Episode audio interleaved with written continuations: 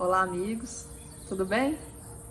Estou dando sequência aí à obra, é, o estudo da obra Vida Feliz, de Joana, através de Divaldo Franco. Vamos hoje falar um pouquinho a respeito do capítulo 149.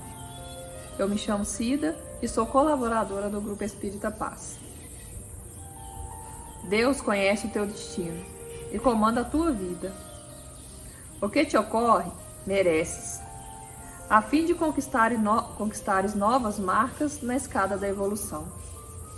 Jamais te consideres desesperado, resvalando pela rebeldia e blasfêmia.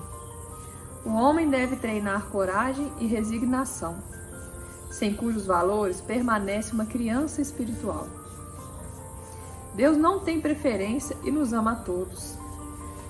Deixa-te conduzir pelas ocorrências que não podes mudar e altera com amor aquelas que irão te beneficiar. Desesperar-te? Nunca. A mensagem que Joana nos traz nos remete a várias outras mensagens, várias. Em uma delas, em que nosso querido é, Emmanuel nos traz que é, a obediência é a aceitação da razão e a resignação é a aceitação do coração.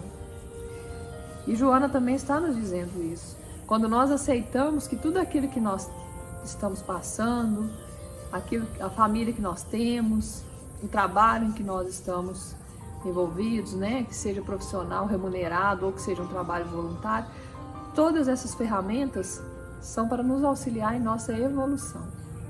E quando a gente consegue perceber e entender isso, nós utilizamos isso a nosso favor, sem reclamar, sem blasfemar, sem maldizer.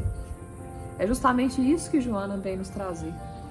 Quando eu penso que hoje eu tenho uma tarefa a executar e eu faço com amor, certamente eu vou agregar valor à minha evolução, ao meu caminho evolutivo, à minha caminhada evolutiva. Aceitação, amor, resignação. Tudo isso é benefício para nós mesmos.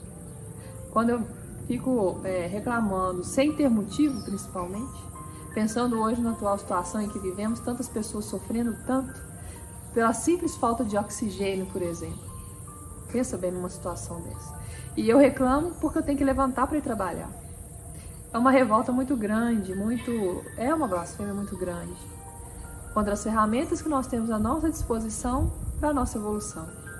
Para que a gente consiga ter maior, é, dar mais valor ao que nós temos amar o que nós temos ao invés de desejar aquilo que não é necessário para a nossa vida, aquilo que passa, aquilo que é fútil. A gente invista o nosso tempo muito mais em agradecer, em louvar a Deus do que em pedir. Que saibamos utilizar os recursos que nos são ofertados. Chico dizia que nós nascemos na família em que nós merecemos, que nós estamos envolvidos num contexto material, espiritual, que é necessário à nossa evolução, que faz bem para a nossa evolução. Muitas, algumas das decisões que, do, que nós temos, do, contexto em que nós estamos envolvidos, alguns de nós mesmos que pedimos. E quando a gente chega aqui, a gente acaba desistindo. André, na obra dele, em uma de suas obras, ele fala dos completistas, que são raros. O que, que isso significa?